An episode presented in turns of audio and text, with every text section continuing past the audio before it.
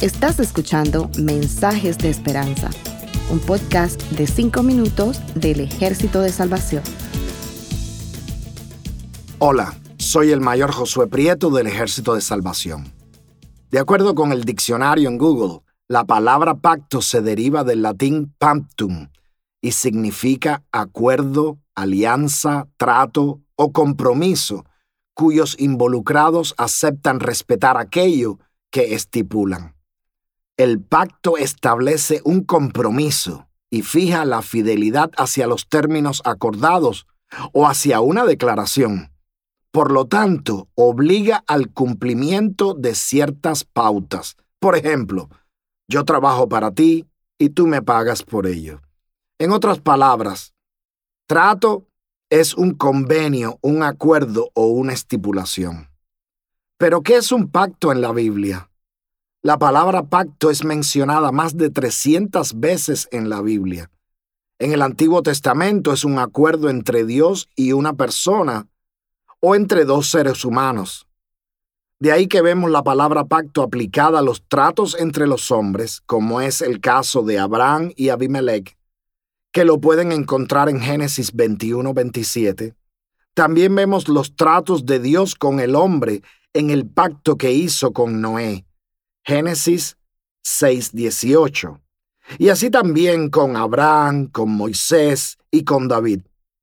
Pero Dios no es hombre para que mienta, ni hijo de hombre para que se arrepienta. Eso lo leemos en Números 23, 19 entonces podemos ver que Dios no va a cambiar, que siempre ha sido, es y será firme en sus promesas, o sea, en sus pactos con nosotros.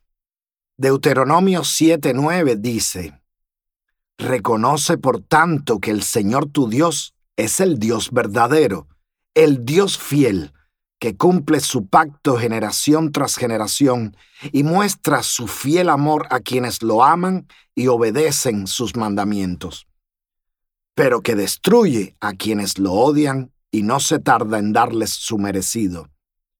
Por eso debes obedecer los mandamientos, los preceptos y las normas que hoy te mando que cumplas. Una vez más vemos que el Señor nuestro Dios es el Dios verdadero o sea, el único Dios que cumple su pacto generación tras generación y que es fiel. Demos gloria a Dios por eso.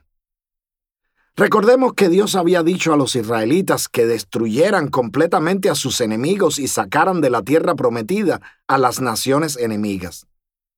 Esto a raíz del problema grande que tenía de idolatría e inmoralidad. Y te preguntarás, cómo el Dios de amor y misericordia pudo dar instrucciones para acabar con todos, incluyendo los niños. No podemos olvidar que estas naciones enemigas eran creación de Dios al igual que Israel. Tenemos que saber que Él es un Dios de amor y misericordia, pero también es justo.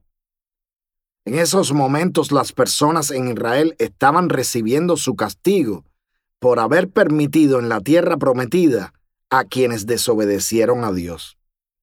Él no podía permitir que el pecado siguiera creciendo desenfrenadamente como estaba ocurriendo. En otras palabras, el mandato de Dios era el de proteger la nación de Israel de ser destruida. No crean que Dios va a ser muy dulce cuando se trata de hacer justicia contra el pecado. Es como decimos en estos días, Dios ama al pecador, pero no al pecado el pecador recibe su merecido a causa del pecado.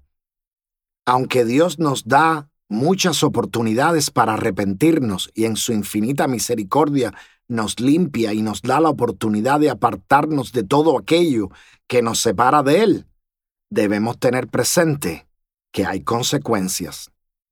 Él muestra su amor a aquellos que lo aman y lo obedecen. Aquí entra parte de nuestro pacto con Dios. Si nosotros queremos ver el fiel amor de Dios, tenemos que hacer nuestra parte de cumplir con sus mandamientos. Te preguntarás, ¿qué padre premia a sus hijos por algo malo que hayan hecho? ¿Qué juez va a declarar inocente a una persona a la que se le prueba que ha cometido un delito. Pues lamentablemente, tú que me escuchas, sabes que los pactos entre las personas a veces son corrompidos o quebrantados.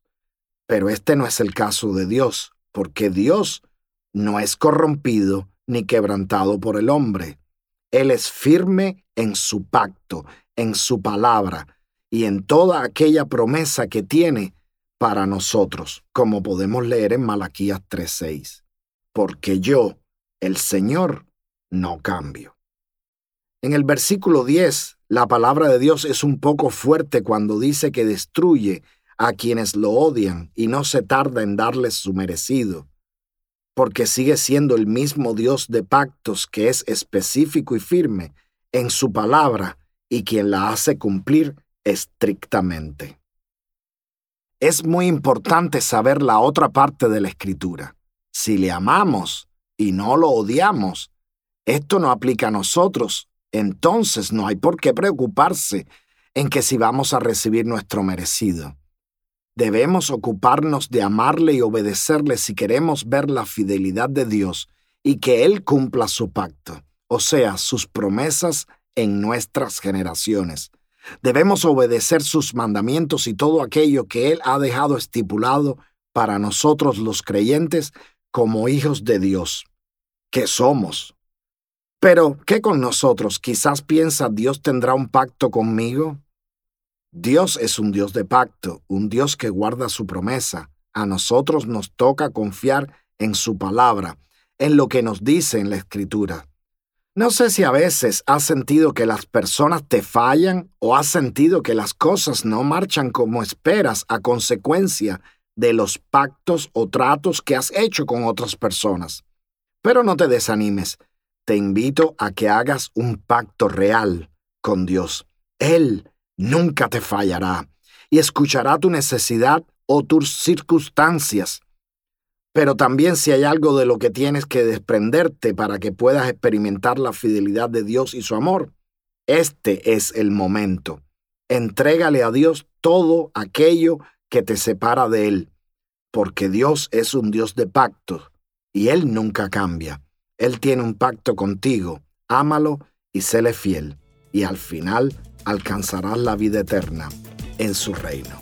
Dios les bendiga. Gracias por escucharnos. Para conocer más sobre nuestros programas, por favor visita salvationarmysoundcast.org. Dios te bendiga.